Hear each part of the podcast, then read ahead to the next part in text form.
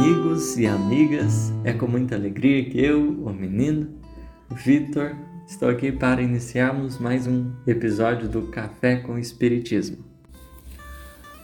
Hoje nós iremos comentar sobre uma frase de Jesus muito importante que para nós constitui de preciosa lição.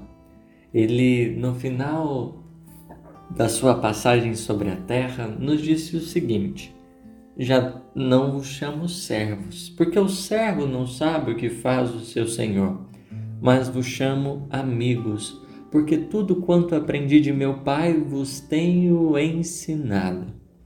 Há aqui então como que duas representações, o servo e o amigo. E eles estão em patamares diferentes Enquanto o amigo ombreia, o servo se dispõe a servir.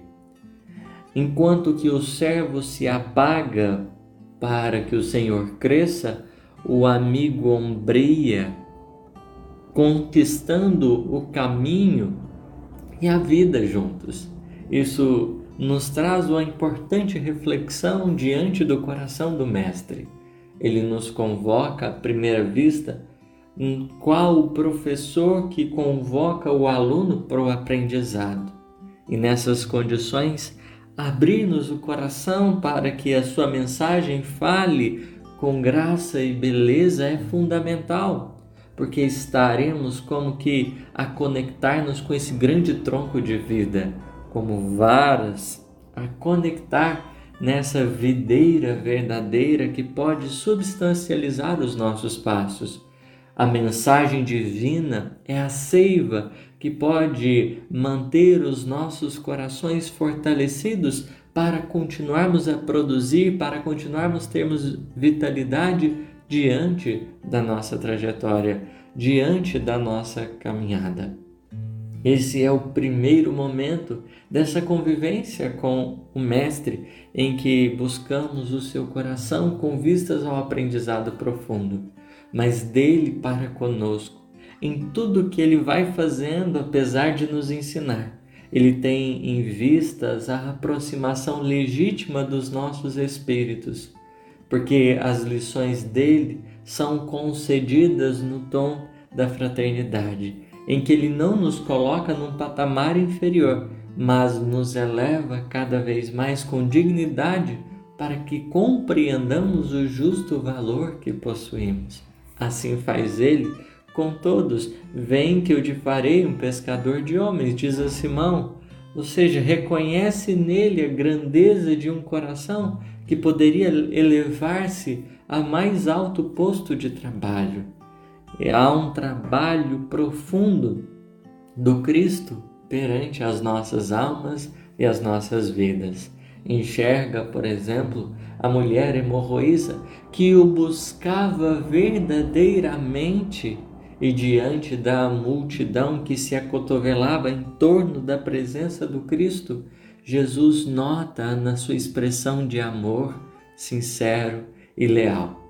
E nesse instante, ao dizer saiu de mim virtude, perguntar quem me tocou, longe de constranger, Jesus pedia que ela se apresentasse para que assim, de uma maneira suave e tranquila, ela mostrasse e, e percebesse que por parte do Mestre o coração dele não guardava ímpetos de superioridade, mas traçava como que um caminho de dignidade, reconhecendo-lhe a nobreza e a grandeza do coração, que naquele momento verdadeiramente estava preenchido de amor.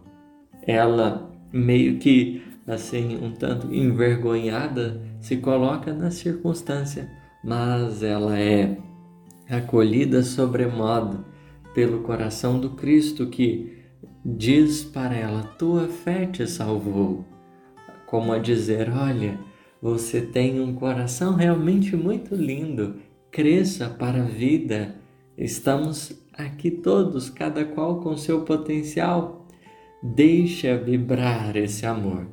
E, fundamentalmente, na passagem do Mestre na casa de Zaqueu, igualmente perceberemos o seu espírito ao se aproximar de Zaqueu. demonstra o mais alto grau de intimidade ao dizer que iria cear, porque quase sempre a gente imagina um mestre longe e ele se faz perto, porque apesar de constituirmos servos, ao início da caminhada a gente ainda não entende muito bem, mas ele já nos trabalha como amigo, como artista que vai trabalhando na obra, ele já vê o resultado e apenas vai tirando as imperfeições, vai nos concedendo elementos para que nós alcancemos essa condição ideal. Ele vai nos ajudando nessa autoestima nossa a percebermos o quanto nós podemos produzir em matéria de amor. Que alegria não deveria ter sido para Zaqueu, que se esforçara tanto para ver o Mestre perceber o Mestre vindo ao encontro da sua alma. Isso, para nós, deve constituir-se um material importante. Jesus enxerga-nos e aproxima dos nossos espíritos como amigo, dignificando-nos para que essencialmente, possamos igualmente estar junto a eles nessa nesse laço de afinidade maior em que os nossos espíritos, aprendendo as lições da vida, cresçam, porque dele para conosco não terá distâncias, mas de nós para com ele é que nos caberá superar as distâncias internas dos sentimentos avessos, das ideias contrárias, porque ele trabalha para que transparentemente e com toda honestidade a gente tenha liberdade com ele como os discípulos tiveram de perguntar, de errar, de, de trazer as suas questões, o Cristo abre-se aos nossos espíritos.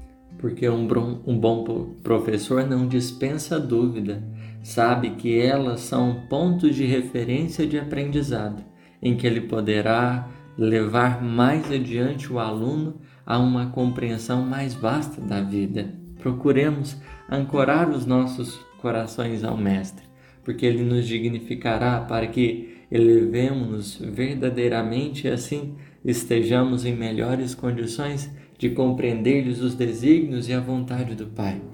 Dele para conosco o amor, de nós para com Ele, esse espírito igualmente de fraternidade deve vibrar, para que, unidos no propósito, a gente siga juntos trabalhando pelos desígnios de Deus.